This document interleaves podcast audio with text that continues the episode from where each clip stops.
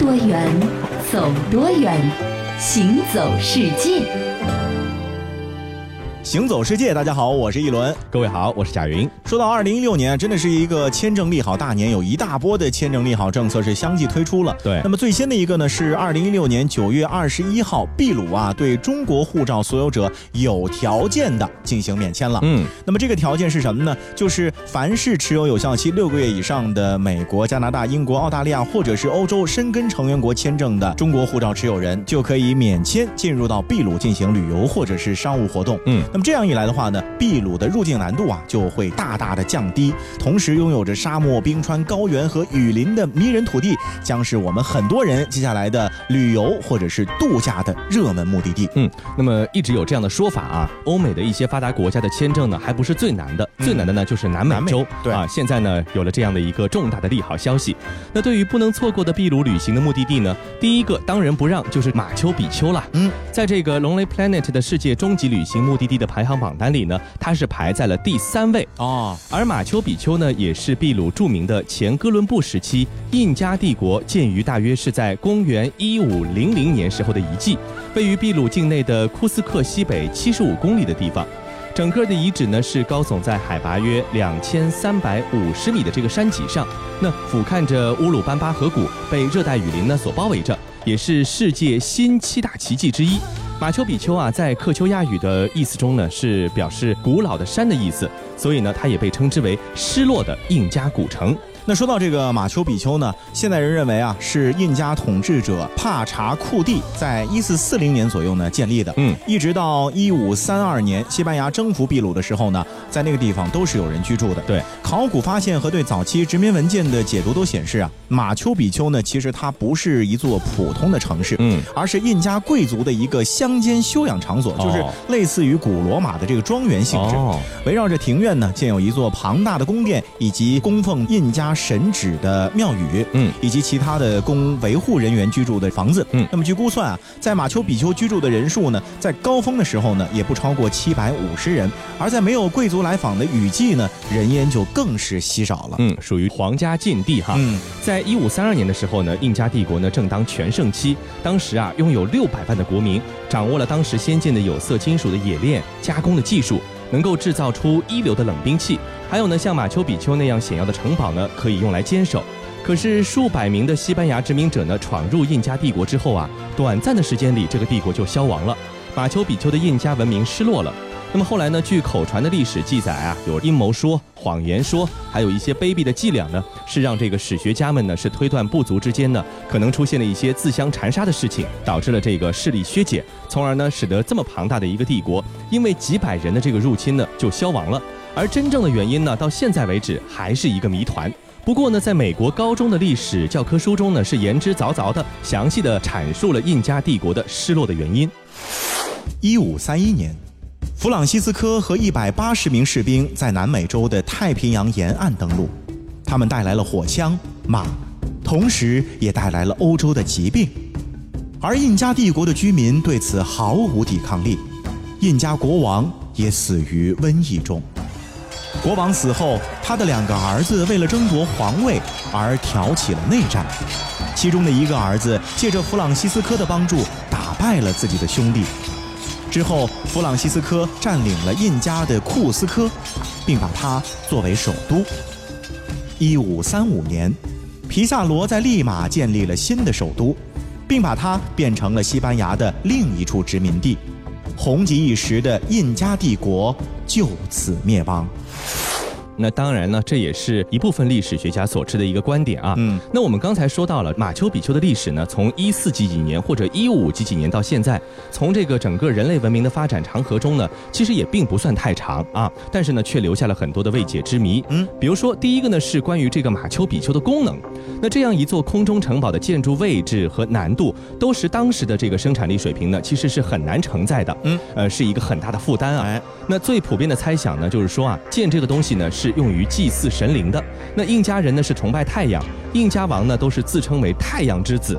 选择这样的高的位置呢，建设如此规模的一座城呢，只是一个目的，就是为了能够和太阳近一些。对，那么第二点呢，就是关于这个建筑方面的啊。嗯印加古城的建筑呢，全部都是用巨石建成的。在印加人看来呢，不应该从大地上啊去切削石料，嗯因此啊，都是从周围寻找分散的石块来建造城市的。那么一些石头建筑呢，连灰泥啊都没有使用，完全靠的就是精确的切割堆砌来完成的组装。嗯墙上石块之间的缝隙呀、还不到一毫米。嗯，可是那些巨石是古印加人从哪里用什么办法搬过去的呢？嗯，因为你要知道，在狭窄的崎岖的，而且是很危险的山脊之上啊，把巨石运上山顶几乎是没可能的。嗯，你现在拿直升机吊也不一定吊得上去。是。那么科学家认为啊，印加人可能就是在山顶啊就地取材、哦啊，比如说在山顶开出一片九万多平米的开阔的平地啊，然后呢垒筑古城，剩余的石块啊、碎粒啊就全部扔下了山崖。嗯，所以看着是挺干净的啊。对那除了这个名扬四海的马丘比丘啊，咱们看看秘鲁还有什么地方值得一去？像徒步者的圣地啊，印加古道呢是着实令人着迷的。那作为羊驼的故乡啊，秘鲁的野生动物常常是肆无忌惮的会走在公路上，让你会有机会呢零距离的接触。这个国家呢生活着印加文明的后裔，时至今日，萨满宗教的仪式呢仍在举行。所以说到这样的一个神奇的国家去看一看，现在呢就变得很有可能了。嗯，那说到有意思的古迹、古建筑啊，嗯，全球各地都有很多不同的文明呢，也孕育出了不同形式的建筑。对，接着来和各位一起说到的呢，是在我们中国的福建省，嗯。也有很特殊的一些民居，那他们的名字呢就叫做土楼。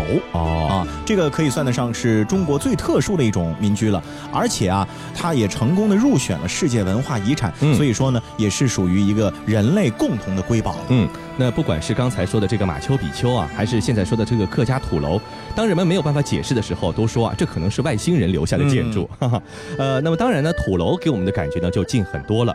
虽然说这类民居啊，在当地呢是司空见惯的，但是呢，外人见了就会大呼惊讶，因为它和中国其他任何地方的这个建筑形式完全不一样，对吧？那么从被关注到闻名世界，它只用了几天的时间。当时啊，联合国教科文组织参观了以后，专家赞叹它说是世界上独一无二的神话般的建筑模式。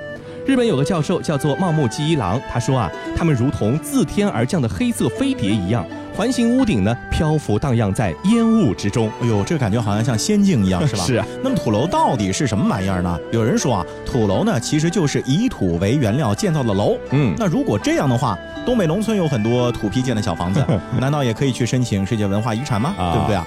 啊，所以说其实啊，能够称为土楼呢，一定要同时满足这样的几个条件。分布在闽西和闽南山区。同样的房子，如果你建在上海，那就叫赝品。大家族聚居，家族有多大呢？千人不算多。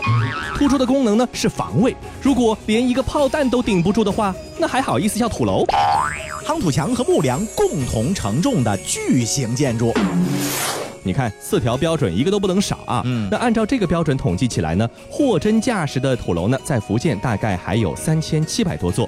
那么在大多数人的印象里呢，福建土楼呢就是那个圆圆的，像大碉堡一样的巨型建筑。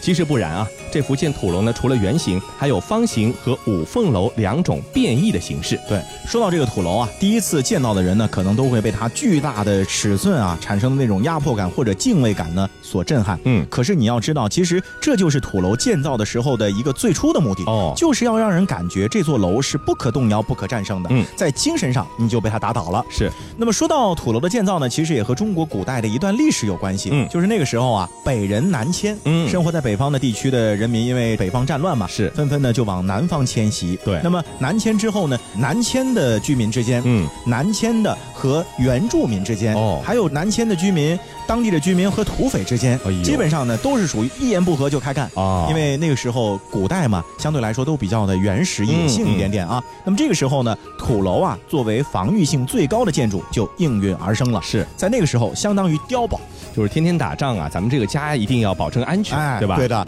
那土楼啊，就有着天生的防御的布局。是土楼呢，一般底层和二楼谷仓啊，基本上呢是对外不开窗户的。嗯，三层以上的卧室呢，也只是开着小窗。哦所以你进入土楼之后，你会发现土楼从里往外看，有点像西方的石砌的城堡，哎，有点像。嗯，呃，这样的构造呢，土匪呢，在古代呢就根本不可能攻入。嗯如果你用登云梯呀、用梯子，这里面的人开着小窗，随便泼点热水啊，扔点石头啊，分分钟就要了你的小命了。来，那么用云梯攻不进去呢，攻土楼大门有没有可能呢？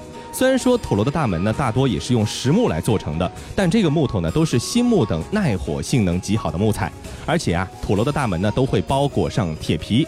还有一个绝招啊，就是说门顶的二层楼上呢，会设有一个水槽或者竹筒，哦从楼上灌水，嗯可以在这个门扇表面呢形成一个水幕，嗯有效的抵御火攻啊。这个时候就像一个自动灭火器一样了，哎是吧？那么而土楼的墙呢就更加厉害了，一般呢都有一到两米厚。抵御当时的枪炮呢是没有任何的问题的。那简单来说啊，这个土楼的防御可以说是三百六十度无死角，想攻入可能只能动用飞机了。对，那么我们说的呢，都是土楼大概的一个构造。嗯究竟土楼的内部装修是什么样子的呢？还要到里面去看一下。是，其实相比于外部对付敌人的尺度啊，土楼内部空间设计呢，就只能够用小鸟依人来形容了。嗯，进入土楼内部啊，你就好像是进入了另一个天地了。嗯，内外强烈鲜明的对比呢，可能也是土楼震撼人心的地方。是，土楼的内部的布局，其实最讲究的呢，还是中国古代建筑学上的对称。嗯啊，最重要的建筑，比如说厅堂，一般呢全都是建立在中轴线之上的。哎，其他的布局呢，也坚决的是服从封建的礼仪。是所以从这点来看呢，其实土楼还是有着非常浓厚的中国古代文化的色彩的。没，错。那么除了这个中轴线之外呢，土楼中的圆楼其实算一个另类啊，嗯偏偏呢它是不走寻常路的，所有房间呢是一律均等的。那么这个也是福建土楼最为特别的地方。那在中国传统民居里呢，也仅此一例。咱们一般都说啊，这个中厅呢是非常非常大的，对吧？哎然后呢，不同的身份的人呢住的房间也大小不一，嗯但土楼是一样的。嗯，那为什么这个圆形的土楼呢要打破中国传统的封建礼仪的约束呢？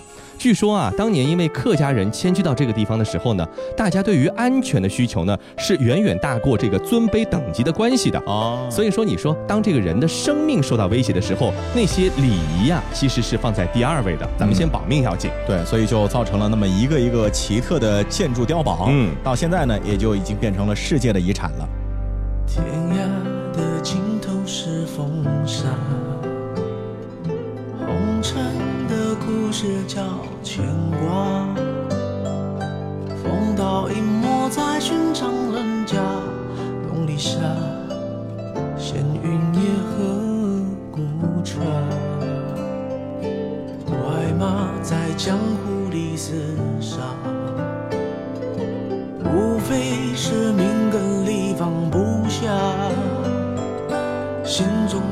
江山的人岂能快意潇洒？我只求与你共华发。剑出鞘，恩怨了，谁笑？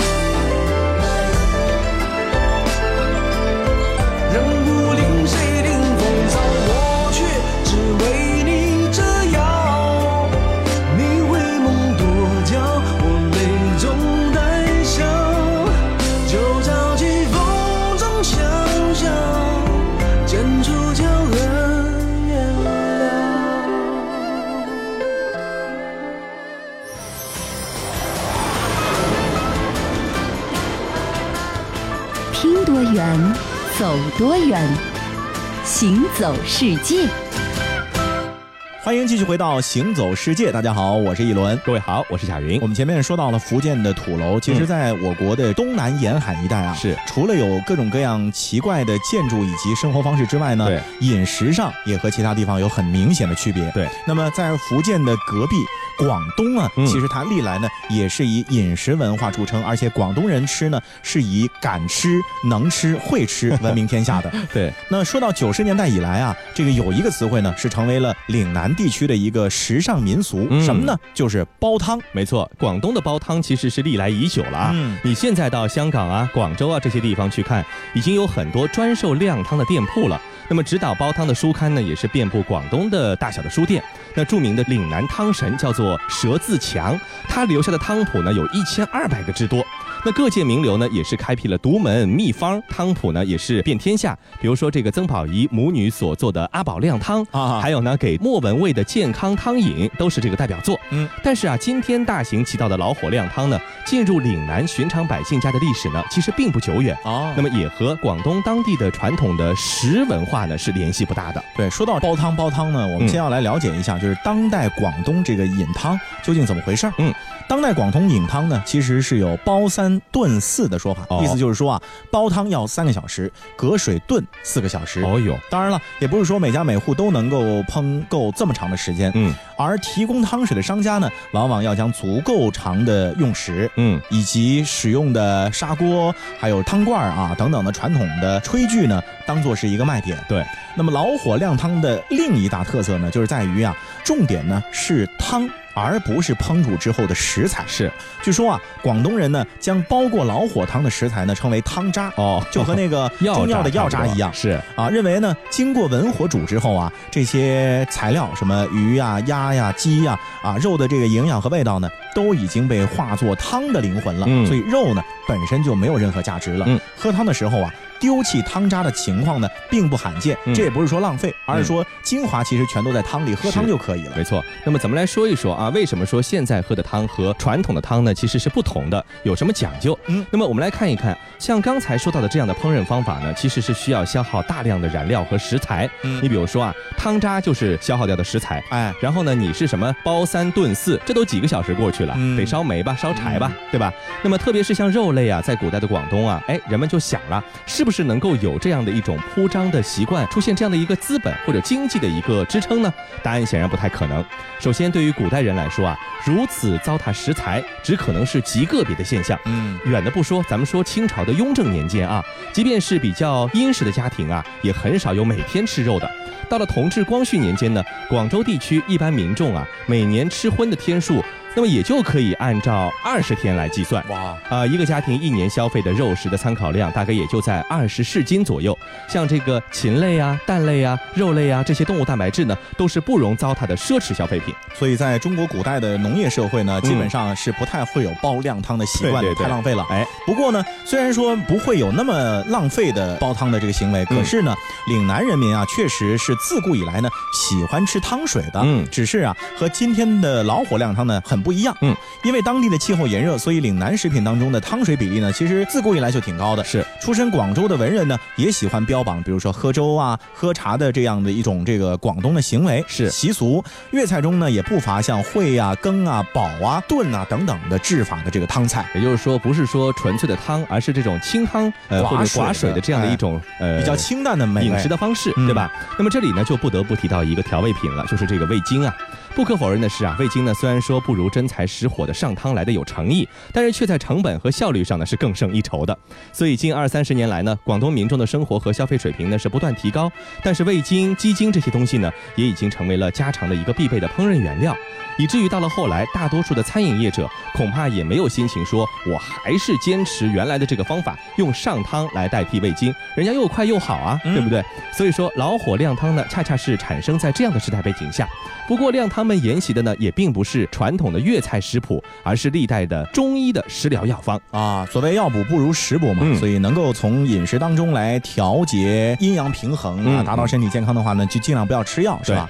另外啊，在传统的食客心中呢，味精的滋补作用显然是没有办法和营养丰富的传统高汤相抗衡的，根本没有营养，对吧？？广东人对于汤的这个迷恋呢，继而啊和调味的高汤呢就分化了，嗯而和食疗汤方呢合并，嗯成为了养生保健的代名词——老火靓汤。是，然而，在二零一五年啊，岭南汤神佘自强因为突发脑溢血不幸去世，终年六十五岁。这脑溢血呢，经常是由高血压啊、高血脂啊等等的问题诱发的。嗯，而导致高血压、高血脂的因素有很多，比如说饮食习惯造成的油和盐的摄入量过多呢，也是导致高血压和高血脂的一个原因。所以说我觉得这个老火靓汤好像还真的不能天天喝啊。是，当然我们不能直接的把老火靓汤和它的健康问题呢挂钩，但是呢，嗯你想想看，一个东西呢，烹饪时间过长、过油，或者说这个营养成分过多，也是不好的。对，嗯所以关于喝呢，我觉得还是喝茶比较好，嗯尤其是红茶，一不伤胃，二来养颜美容。你看，广东人呢，其实也有喝茶的习惯啊。嗯但是今天我们接着要说的这个喝茶呢，是我们在老远老远的英伦三岛地区，这英国人呢也一直是有喝茶的习惯的。，对，不管是英国的复古电视剧还是电影呢，都少不了一个桥段，就是什么呢？喝下午茶。嗯，各位女士们、先生们是穿着华贵的衣服在一起谈论着音乐、诗歌，还有国家大事。标准的英式下午茶的全套装备啊，高档银器必不可少，嗯全都是银光闪闪。在缺少阳光的英国啊，银质的茶具呢，透着人们对于和煦阳光的一种渴望之情。嗯，那么之前我们在节目中跟大家说过，为什么他们要喝茶？今天来说一说他们怎么喝茶的啊。那作为一个鲜活的文化符号啊，今天的人们呢，把英国下午茶的核心精髓呢，概括成这样的一种说法，就是用最好的茶叶、最好的瓷器，在最好的房间邀请最好的朋友，谈论最知心的话题。所以说，这种聚会呢，早就超越了单纯的饮食的这个范畴了，逐渐成为上至贵族、下至平民的一种社交圈的风尚。并且呢，也由此衍生出了各种礼仪、社交等等的元素。那雅致的物质环境呢和社交功能呢，看似比茶的本身的滋味呢，其实更为重要了。嗯，但是啊，茶还是绝对的主角。那么在英国啊，这个英式下午茶只能用红茶，而且呢不能用茶包，得嗯用新鲜的红茶。对。嗯，那说到这个英式下午茶呢，基本上除了红茶之外呢，奶也是很重要的。嗯一贯的习惯就是红茶加奶，嗯这就是奶茶嘛。是但是啊，这么一个简单的动作呢，却是困扰了英国人一百五十年之久。伦先生，眼看这都到下午的 tea time 了，怎么样，一起喝杯茶吧？好啊，云先生，我也这么想。您请，您先请，还是您先请？让让让！你们到底走不走？要么咱俩一起。今天我为伦先生亲自斟茶，请您慢用。不不不，云先生，这杯茶还是您自己享用，我自己来。伦先生想必看不起在下，这茶都斟好了，端到您的面前了，您居然还嫌弃我？于先生，您误会了，我喜欢先倒奶再倒茶，那样才好喝。哎呀，伦先生，这您就不懂了，当然是先倒茶再倒奶更美味啊！要不您试试？哎，不用试，不用试，我们家一直就是这样喝茶的。我爸爸、我爷爷、我爷爷的爸爸、我爷爷的爷爷都是这样喝茶的。哎呀，真是为您的前辈感到惋惜。从我爸爸、我爷爷、我爷爷的爸爸和我爷爷的爷爷，都是先倒茶再倒奶的方式来泡茶的，这样才能品出最佳的茶味道。你胡说，你乱讲！我不想跟你争了，哎呀，我喝我的，你喝你的，再会。拜拜。你看啊，是把奶倒到茶里，还是把茶倒到奶里，嗯形成了敌对两派的阵营。对，而且这两派呢，分别有一个不明觉厉的称谓啊。赞成这个前者的呢，被称为 MIA，、啊就是 Milk in After，就是啊奶在后面，对吧？那么赞成后者的呢是 MIF，就是这个 Milk in First，就是说先放奶的。两派呢是壁垒分明，互不相让，各自强调各自的理论。那为此呢，这还不是像刚才这么争了几分钟啊，嗯争了一百多年。对，在十九世纪四十年代啊，英国著名的杂志《家庭经济学人》呢发表了言之凿凿的冲泡红茶心得。这里面得出的结论是什么呢？要先放牛奶，后放红茶。哦，这风格严谨的家政指南杂志啊，让另一派呢是日渐式微了。嗯这相当于出了一个标准了嘛，是，也是成为了家庭主妇们最认可的一种红茶冲泡手册了。嗯，那么后来呢，大家呢就有一个相对公认的一个标准了。可是呢，这事儿啊也就好了一百年。一百年之后呢，英国作家乔治·奥威尔写了一篇文章，叫做《一杯美味的红茶》，其中对如何冲泡出美味的红茶呢，罗列了十一条做法。他主张什么呢？先将红茶倒入杯中，之后再加入奶。这个文章一经发表呢，再度引发了两派相争。哦老牌的红茶企业川宁公司呢，也推出了自己的九条红茶冲泡法，并且也主张说茶倒进奶中。所以说这样的纷争呢又起来了，两派呢又开始，哎呀，你说你的，我说我的，各有各的理。还真挺无聊的，其实到最后喝进去的不都一样吗？直到二零零三年六月二十四号啊，英国皇家化学学会呢发表了一篇论文，就是说完美红茶冲泡法这篇文章。嗯，这是经过了实验论证的一个黄金准则，堪称是英国的茶道。嗯让红茶和牛奶的顺序呢也就安定了下来，并且延续至今。哦呦，十几年前才刚搞明白。没错，那么这些科学家们呢，其实花了好几个月的时间呢，来研究红茶的冲泡。他们甚至研究了不同茶叶的冲泡效果和茶杯的形状，最终得出结论，说这个奶茶啊之所以美味，是因为牛奶中含有可以抵消茶的苦涩味道的一种蛋白质。嗯，如果将这个牛奶加入滚烫的茶里面啊，这个蛋白质呢会因为过热而变性失效。哦那最早倒入的那部分牛奶呢，会急速变热而散发出煮沸之后独特的那种奶的那种有点臭的味道。哦，那反之呢，如果把热茶注入牛奶当中呢，牛奶的温度呢则呈现一个缓慢上升的这样的一个过程。哦两者混合的过程中啊，牛奶受的这个热的温度呢比较低，蛋白质呢仍然能够有效的发挥作用，更能够激发出茶的香味儿和奶的香味儿，连这个红茶的苦涩的味道呢，似乎都能够在牛奶的温和的包裹下也变得更加的柔和。所以下次和朋友们去喝英式下午茶，你就注意了，先要在杯子里面加冷牛奶，是然后再注入红茶，这嗯才是标准的吃法。没错，那我们都知道啊，英国人爱喝的下午茶呢，其实它的原料最早是来自于中国的。嗯那个时候啊，中国对于欧洲人而言呢，就是一个神秘而又富足的东方富豪。嗯。来自中国的任何物品呢，总是能够被欧洲人赋予高贵的气息。是茶叶呢，更加是这样了。从东方来到西方，跨越了千山万水，很多时候啊，甚至是需要一整年，这茶叶才能够运到的。没错所以更加就显得珍贵了。是，那么从一七五七年到一七八三年的采购清单就可以看出了，荷兰东印度公司在中国对其他几大茶叶的采购量啊都有具体数量的要求。嗯，唯独武夷的红茶一栏写的是什么呢？As much as possible，、嗯越多越好。看来英国人还是最喜欢的这个武夷红茶。是，所以说今天你到英国去旅游啊，在某个地方呢喝杯下午茶，也许喝到的呢还是咱们中国的茶叶所泡制出来的英国茶。好了，以上呢就是这一期的行走世界，我是贾云，我是一轮。欢迎大家下次继续收听。